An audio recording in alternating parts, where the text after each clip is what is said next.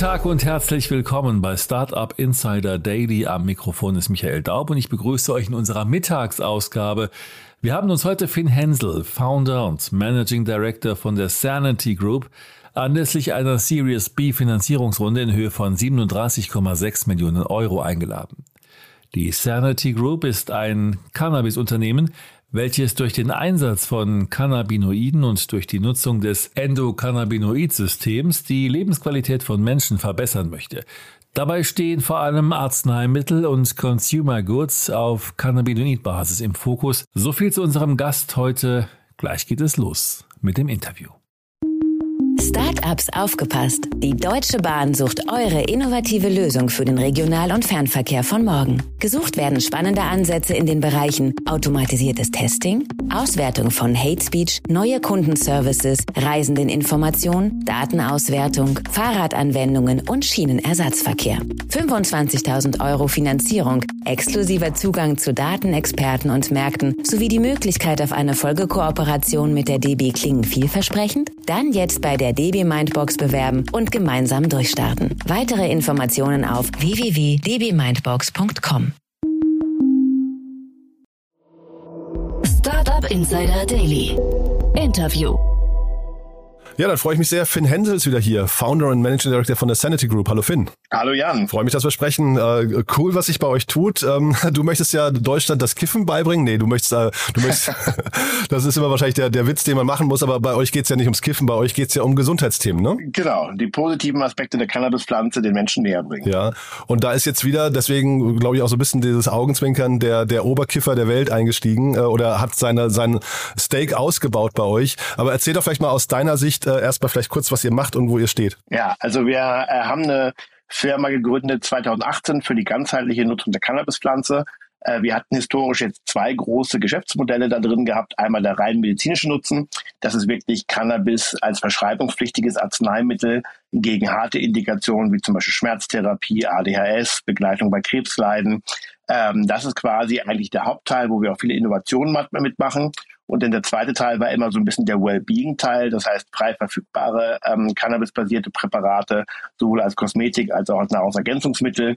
Und da kommt zum Beispiel das äh, ja in allerlei Munde immer vertretene CBD dann ins Spiel, mhm. äh, was zum Beispiel in vielen unserer Produkte zu, äh, zu finden ist. Mhm. Und jetzt habe ich es gerade schon angerissen, Snoop Dogg, der, der glaube ich ja auch ziemlich kokettiert damit. Ne? Der, der hat sich ja, glaube ich, in der Vergangenheit sehr oft als Kiffer wirklich dargestellt. Wie passt der jetzt da, da rein? Ähm, äh, ist der geläutert oder erwartet der von euch quasi quasi nochmal eine, eine, ich weiß nicht, eine Erweiterung eures Produktportfolios irgendwann?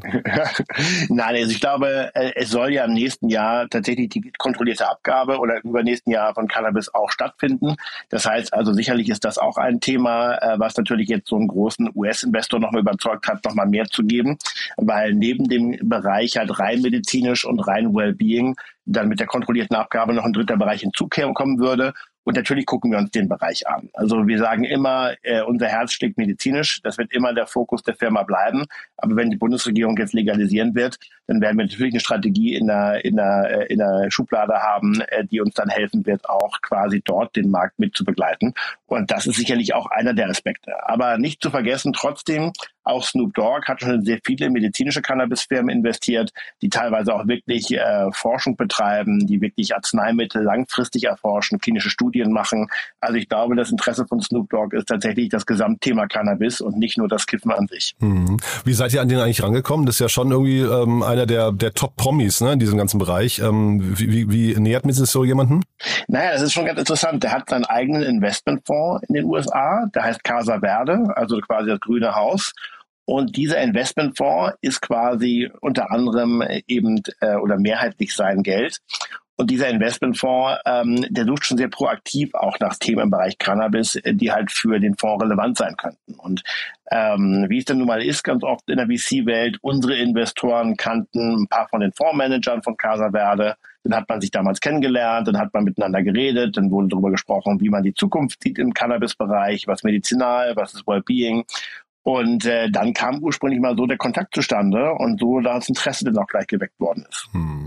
Jetzt lass mal kurz über die Runde sprechen. 37,6 Millionen ja. Euro, eine Series B, stattlich finde ich, aber äh, zeitgleich mit dem Verweis auf die letzte Runde, Series A mit 35 Millionen, dann doch nicht so der, der krasse Anstieg. Ähm, war das, ist das dem geschuldet, dass im letzten Jahr die Runden höher waren einfach generell und die Bewertungen höher oder ist das dem geschuldet, dass ihr nicht so viel Kapital gerade braucht? Du, sowohl als auch. Ähm, zum einen äh, muss man in der Tat sagen, es ist dieses Jahr ein schwierigeres Umfeld gewesen ähm, im Bereich Fundraising. Ich glaube, die den Eindruck teilen alle, auch besonders Tech-Firmen gerade im Markt. Ähm, das heißt, das ist sicherlich ein äh, Bereich. Das zweite ist natürlich, man sammelt ja nicht nur Geld ein, um per se Geld einzusammeln, sondern man sammelt ja Geld ein, basierend auf einem Businessplan, um gewisse Investitionen zu tätigen. Und am Ende ist eine Finanzierungsrunde auch ein Kompromiss zwischen äh, Dilution, äh, also Verbesserung und Geld, was man aufnehmen möchte. Und was wir immer gesagt haben, eigentlich hätten wir nur 30 äh, aufnehmen wollen. Dass wir am Ende nun knapp 38 aufgenommen haben, war am Ende dann doch auch dem geschuldet, dass wir dann doch noch ein paar Ideen hatten, äh, wie okay. wir in dem Businessplan noch besser expandieren können. Aber das hat jetzt nichts damit zu tun, dass wir jetzt äh, äh, äh gerne mehr Geld eingesammelt hätten, aber am Ende nicht mehr konnten. Aber sicherlich heißt es eben auch richtig, dass das Funding Environment dieses Jahr deutlich schwieriger ist. Diese Ideen, die ihr noch hattet, was sind das für Ideen? Du, also wir haben ja immer gesagt, wir werden den einen Großteil des Investments in den Medizinalbereich stecken, sprich äh, Aufbau von Medizinalprodukten, weitere Innovationen in den Markt bringen, andere Länder noch angehen und das ist auch nach wie vor richtig. Was wir natürlich mit der anderen Hälfte des Geldes machen, ist unter anderem auch Aufbau von eigenen Kapazitäten entlang der Supply Chain. Sprich zum Beispiel, dass wir die Ware auch künftig in Deutschland selber verarbeiten können und nicht auf Dritte angewiesen sind.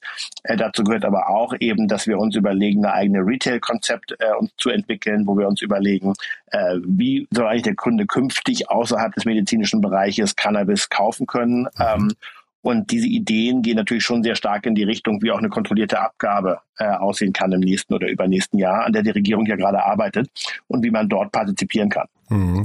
Diese Supply Chain Themen, ähm, ihr habt ja auch Herstellerpartnerschaften bekannt gegeben. Ähm, wie wichtig ist das für genau. euch? Also gibt's hier, gibt's hier, ähm, sag mal, die, droht hier die Gefahr, dass die Supply Chain gebrochen wird oder, oder gestört wird? Also ich sage immer, das aller, aller, aller Wichtigste eigentlich in allen Märkten, äh, die am Ende Konsumenten oder Patienten betreffen, ist immer die Produktqualität. Und dementsprechend ist für uns natürlich das Allerwichtigste, genug Produkt zu bekommen und das richtige Produkt zu haben von der Qualität. Mhm. Und was wir natürlich jetzt machen, ist, äh, dass wir überall auf der Welt Hersteller für uns gewinnen, die ihr Produkt nach Deutschland schicken aber wie hier bisher noch keine zentrale Stelle hat, die das Produkt dann zu Ende verarbeitet, verpackt, nochmal Qualitätskontrolle macht und da selber die Hand drauf zu haben und nicht von, sage ich mal, Drittparteien abhängig zu sein, notwendigerweise, ähm, oder zumindest Partnerschaften in dem Bereich aufzubauen. Mhm. Das ist, glaube ich, eine der relevantesten Themen, äh, denen wir uns gerade widmen können, äh, weil eben genug und gutes Produkt zu haben, wird künftig wahrscheinlich über den Erfolg oder Misserfolg der Firma entscheiden. Mhm. Und diese Retail-Konzepte, die du gerade angesprochen hast, wie hat man sich die vorzustellen? Äh, stiehlt ihr da eher so auf Apothekenähnliche Stores oder ist das eher so eine, eine Wellness-Lifestyle-Marke oder wie hat man sich das vorzustellen? Naja, naja, musst du dir so vorstellen, dass quasi die Apotheken ähm, sicherlich jetzt gerade im Medizinalbereich die Hauptabgeber sind äh, oder beziehungsweise die einzigen Abgabestellen für Medizinalcannabis. Mhm. Das heißt, die werden natürlich auch weiterhin von uns ganz normal bedient werden. Wir haben da tolle Partnerschaften aufgebaut. Ähm, aber wenn es eine kontrollierte Abgabe vom Staat auch noch geben wird ähm, in den nächsten zwei Jahren, dann hat ja die Bundesregierung schon gesagt, sie würden gerne lizenzierte Fachgeschäfte ähm, sehen, die dann auch über die Apotheken hinaus Cannabis in den Markt abgeben.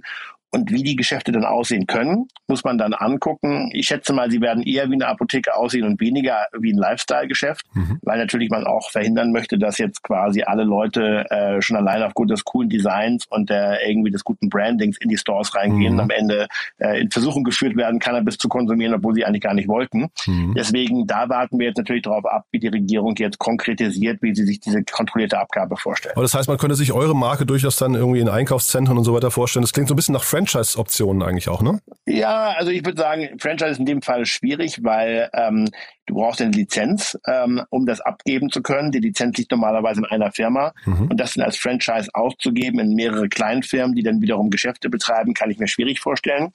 Äh, es gibt aber Wettbewerber in unserem Markt zum Beispiel, die durchaus äh, sich gerade überlegen, wie so eine Franchise-Kette aussehen könnte. Dass man sagt, man gibt halt nur quasi Regeln vor und dann hat man halt Einzelunternehmer in verschiedenen Städten, die dann die Geschäfte umsetzen. Mhm. Ähm, in den USA hat sich das nie durchgesetzt. Ähm, Warum kann ich schwer sagen? Vielleicht weil das Produkt denn doch äh, zu speziell ist oder weil die Regularien zu schwierig sind drumherum. Aber sicherlich beobachten wir das auch ganz genau. Hm. Jetzt sind wir natürlich aufgrund seines Promi-Faktors, haben wir nur über, über Snoop Dogg gerade gesprochen, aber an der Runde haben sich ja noch weitere beteiligt. Vielleicht magst du uns dann noch mal kurz durchführen. Genau, also zum einen hat sich ein äh, ähm, Beyond Nikotin Fund äh, der Firma BAT, also eine alte Tabakfirma, die jetzt quasi aus dem Bereich Nikotin weggehen möchten, beteiligt. Äh, zum zweiten hat sich Red Alpine wieder beteiligt. Das ist ja quasi ähm, der Lead-Investor der letzten Runde gewesen. Mhm. Aber auch mehrere kleinere haben sich wieder beteiligt, diese Runde. Und das ist natürlich für uns schön, weil es zum einen zeigt, dass die Leute ähm, nachhaltig Vertrauen in unsere Strategie, aber auch in unseren Markt haben und zum anderen, dass halt so ein großer, ähm, sage ich mal, äh, Fonds reingekommen ist, der quasi die, die Firma BAT weg von Tabak führen möchte, mhm. ist natürlich auch eine spannende Geschichte, weil wir haben uns da halt sehr stark mit beschäftigt, was das bedeutet äh, und wollen wir, dass quasi ähm, der Fonds bei uns überhaupt investiert. Aber das Interessante ist, ich finde es ja schön, wenn Tabakfirmen inzwischen dazu übergehen, äh, eben nicht mehr in Tabakprodukte investieren zu wollen, sondern eben in Gesundheitsprodukte. Und äh, dementsprechend freue ich mich eigentlich fast darüber, wenn wir halt deren Geld gut einsetzen können und damit auch Gutes tun. Mhm. Jetzt klang das eben so ein bisschen durch, als äh, konzentriert ihr euch hauptsächlich auf Deutschland, ne? Dieses Thema Legalisierung, Apotheken und so weiter, das klang alles so, als wäre, als ist quasi momentan das Ganze bestimmt von Regulatoren in, äh, Regulatoriken im deutschen Markt. Bleibt das bei euch ja. bei Deutschland oder geht ihr auch raus aus Deutschland? Nein, also ich sag mal so, wenn wir künftig drei ähm, Geschäftsbereiche haben, einmal medizinisch, einmal Wellbeing und als dritten Bereich eben dann möglicherweise die kontrollierte Abgabe, äh, wovon wir momentan ausgehen, ist, dass eine kontrollierte Abgabe in Deutschland, in der Schweiz und vielleicht möglicherweise mittelfristig in Portugal stattfinden wird können. Äh, wir werden uns jetzt erstmal in Schritt eins auf äh, Deutschland und die Schweiz in dem Bereich fokussieren. Mhm. Im Wellbeing-Bereich sind wir ohnehin ähm, fast schon, glaube ich, in vier, fünf Ländern vertreten. Mhm. Und im Medizinalbereich sind wir heute nur in Deutschland vertreten, aber auch da sind wir gerade dabei, für nächstes Jahr Partnerschaften zu schließen, dass wir zum Beispiel auch in Länder wie Polen, Portugal, äh, potenziell Spanien oder sogar die UK dort halt eben unsere medizinischen Arzneiprodukte vertreiben können. Mhm. Und sagen wir, der Markt, den ihr insgesamt adressiert, wie, wie, wie kann man den eigentlich umreißen? Wie groß ist der? Ähm, weil der wacht ja so ein bisschen auf auch, ne? Den kann man wahrscheinlich noch gar nicht ja, richtig greifen. Ne? Du, es ist ganz interessant, weil der Medizinalmarkt und der Wellbeing-Markt, die sind gerade am Entstehen. Wenn du jetzt natürlich sagen würdest, äh, Medizinalcannabis ersetzt irgendwann alle Schmerzmittel, dann müsstest du sagen, der Schmerzmittelmarkt ist x Milliarden groß und das ist das, was du ersetzen möchtest. Mhm. Ähm, ich glaube, der ist in Deutschland so zwei Milliarden groß. Das heißt also ein riesiger äh, Markt natürlich. Das zweite Thema ist aber, wenn du dir anguckst, wer heute eigentlich illegal Cannabis in Deutschland konsumiert. Ähm, und wenn du jetzt mal wieder Deutschland nur nimmst, dann wird der Markt alleine irgendwo zwischen vier und zehn Milliarden geschätzt. Ähm, und das gibt ja schon eine leichte Indikation, wie groß der Markt zusätzlich zum medizinischen Markt noch sein kann. Das heißt also, wir gehen davon aus, dass wir alleine in Deutschland eigentlich ein Marktpotenzial von 10 Milliarden haben Mhm. Ähm, in anderen Ländern sogar theoretisch noch mehr. Ähm, zum Beispiel alleine ähm, der kalifornische Markt, obwohl Kalifornien ja deutlich kleiner ist von, den, von der Bevölkerung als Deutschland, ist schon alleine bei 12 Milliarden. Ähm, das heißt also, da ist auf jeden Fall irgendwo ein Marktpotenzial äh, auf konservativer Seite zwischen 5 Milliarden und äh, in aggressiver Seite Richtung 20 Milliarden ist vorhanden. Und das ist mhm. natürlich schon ein riesiger Markt. Und wer kauft euch dann mal? Sind das dann eher so Pharmafirmen oder sind es eben die von dir gerade angesprochenen Tabakfirmen zum Beispiel, die sich diversifizieren möchten oder neu aufstellen möchten?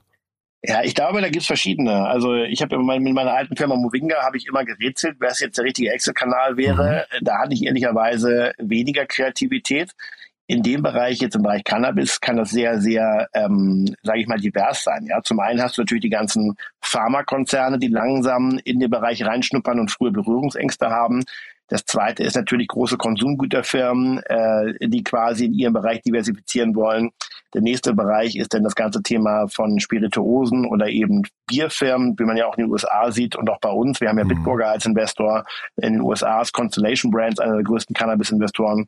Dann natürlich Tabak ist sicherlich auch eine Option, aber auch ein Börsengang kann eine Option sein. Ja, also bisher haben wir uns auch nicht vorfestgelegt, ähm, auch mit unseren Investoren, die ja aus der eben äh, Brauerei, aber auch eben aus dem Tabakbereich kommen, gibt es da keine Ideen oder Agreements, dass die uns irgendwann kaufen können. Mhm. Wir wollen uns das offen halten und derzeit sehe ich ehrlicherweise einen Börsengang am realistischsten, wenn sich die Märkte dann wieder erholen im nächsten Jahr. Jetzt bist du ja auch im Beirat Junge Digitale Wirtschaft und auch im Vorstand vom Startup-Verband. Äh, das heißt, du bist sehr nah an der Politik dran. Seht ihr gerade oder siehst du gerade, dass die Politik jetzt aufgrund dieser ganzen anderen akuten Themen ihre Agendas äh, in bestimmten Bereichen, jetzt zum Beispiel beim Thema Legalisierung, ein bisschen verzögert, nach hinten schiebt und umpriorisiert?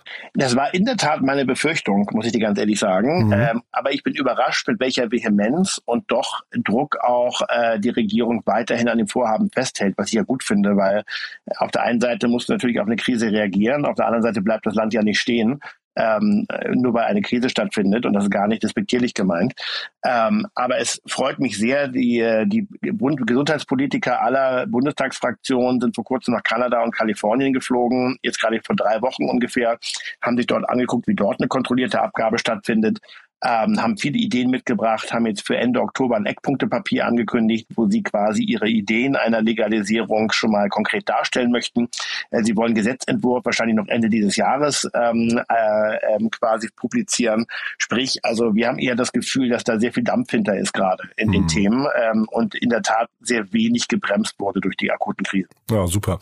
Du, eine Frage habe ich noch und zwar, du warst ja, Jan Böhmermann hat dich ja mal irgendwann, äh, hat dich aber irgendwann ja. so als äh, Aushängeschild, als Gesicht der, der deutschen Cannabis-Szene irgendwie äh, identifiziert. Was macht das aus einem? Was, äh, was sind da so die Nachwehen? Ach du, das ist, äh, hast du lieb gesagt, weil es war durchaus auch ein kritischer Beitrag. Äh, am Ende, weißt du, Jan Böhmermann lebt natürlich davon, dass er Dinge zuspitzt und Dinge äh, quasi auch so ein bisschen ins Lächerliche zieht. Ich habe mich über den Beitrag damals ein bisschen geärgert, weil er einfach auch in vielen Dingen wissenschaftlich nicht ganz korrekt war. Ähm, trotzdem äh, muss ich ganz ehrlich sagen, es war unser bester Verkaufstag im gesamten Jahr, ähm, als okay. wir dort waren. Das heißt also grundsätzlich, äh, sage ich mal, äh, there is no, no such thing as bad news. Mhm. Nein, Spaß beiseite. Also ich wurde natürlich viel darauf angesprochen, äh, aber am Ende es macht nicht viel mit mir. Ich habe mich da wie gesagt ein bisschen drüber geärgert. Ich habe mich auch mal kurz gefragt, ob ich da noch mal irgendwie ein paar Klarstellungen hinterher schiebe. Und am Ende habe ich es einfach nur als äh, Publicity, äh, die auch jetzt nicht nur positiv war, wahrgenommen und sagte, mhm. so ist es jetzt halt und äh, weitermachen nach vorne mal gucken. Naja, man macht sich dann halt schon seine Gedanken, gerade wenn man jetzt auch sieht, was mit, ähm, mit Finn Kliman dann passiert ist. Ne? Der, also da, es gibt ja, ja Leute, die an sowas auch stolpern oder über sowas stolpern. Äh, deswegen habe ich mir fast ein bisschen Sorgen gemacht um euch. Freue mich aber, wenn du es jetzt irgendwie so mal so schulterzuckend einfach als, ähm, als Verkaufstag, ja, als, ja, als Werbung für euch ja. nimmst, ja. ja. Ja, aber gut. Also ich glaube auch, der, ich glaube auch, der Skandalgehalt bei Finn Klima war dann doch noch ein bisschen höher als bei dem Beitrag über uns. Ja, nee, das ging jetzt gar nicht um Skandal. Mir ging es eigentlich nur eher drum, äh, man, man ist ja so ein bisschen so ein einseitiger Kanal, ne? Man kann sich da auch irgendwie wahrscheinlich ja. nicht richtig wehren. Deswegen war eigentlich nur die Frage, nee, genau. was hat's aus dir gemacht? Weil du warst ja schon ja. sehr präsent bei ihm dann, ne? Ja, ja, das stimmt. Also auch sehr überraschend präsent, muss ich sagen. Also als ich mich dann am Ende selber auf dem Bildschirm gesehen habe, dachte ich so, okay, gut. Aber ja, also ich wurde viel darauf angesprochen, aber auch nicht, nicht negativ, sondern oftmals auch positiv. Und von daher habe ich es jetzt einfach mal als eine weitere Lebenserfahrung abgehakt. Challenges für euch jetzt im nächsten Schritt? Was würdest du sagen? Du hast ja gesagt, ihr wollt ein paar Investments tätigen, ähm, Team weiter aufbauen vermutlich. Ne? Was, was sind so die Challenges? Ja, also ich glaube, äh, ich glaube tatsächlich, ich meine, äh, Team aufbauen ist sicherlich immer eine wichtige Geschichte, aber wir sind natürlich in, in auch Zeiten, wo jetzt viele Firmen gerade sich schlanker aufstellen möchten, ähm, eben weil keiner weiß, wo, wo die Welt in einem Jahr steht. Und dementsprechend werden wir beim Teamaufbau jetzt nicht verrückt werden, sondern wir werden sehr mit Augenmaß dort eben gucken, wo wir das Team hier und da nochmal erweitern können. Und ich glaube, die größten Herausforderungen sind gerade eben äh, wirklich zu sehen, wie wird sich der Medizinalmarkt weiterentwickeln, was passiert mit vielleicht auch der Erstattungsfähigkeit, also was können Krankenkassen künftig erstatten, was nicht, mhm. äh, welche Arzneimittel wollen wir dann noch entwickeln. Äh, das ist immer so ein bisschen Fischen im Trüben. Und genauso auf der anderen Seite Fischen im Trüben ist natürlich auch, wie wird die Regierung jetzt Cannabis legalisieren? Wie wird eine kontrollierte Abgabe stattfinden? Wo kommt das Produkt her? Wie darf es in den Markt gebracht werden? Mhm. Und dann ist natürlich auf der einen Seite gut vorzubereiten, aber auf der anderen Seite nicht in eine Sackgasse zu laufen von anderen, die man heute trifft. Also große Herausforderung ist gerade so ein bisschen Fischen im Trüben äh, auf einen Satz zusammengebracht und natürlich in dem Maße bei unsicherer Situation und Umfeld dann natürlich die bestmögliche Entscheidung zu treffen, ist wahrscheinlich in Einsatz gebracht die höchste Herausforderung, die wir gerade haben. Alles klar, Finn. Du, dann drücke ich die Daumen. Hat mir großen Spaß gemacht. Tolle Zwischenaufnahme, finde ich. Also, es klingt ja wirklich nach einem tollen Weg. Drück die Daumen, dass die ja. Regierung in eurem Sinne mitspielt. Du nicht mehr so oft bei Jan Böhmermann zu Gast bist und äh, unfreiwilligerweise. Und dann freue ich mich auf unser nächstes Gespräch, ja? Alles klar, Jan. Schönen Tag dir noch. Startup Insider Daily der tägliche Nachrichtenpodcast der deutschen Startup-Szene. Das war Finn Hensel, Founder und Managing Director von der Sanity Group im Gespräch mit Jan Thomas. Anlass des Interviews war die Series B Finanzierungsrunde in Höhe von 37,6 Millionen Euro. Das war's fürs Erste mit Startup Insider Daily am Mittag. Und vielleicht schaltet ihr später am Nachmittag ein. Dort hat sich Jana Kramer, den Seriengründer Claude Ritter, anlässlich der neuen Rubrik Bulletproof Organization eingeladen. Wenn nicht, hören wir uns hoffentlich morgen in der nächsten Ausgabe wieder. Am Mikrofon war Michael Daub. Ich verabschiede mich. Bis dahin.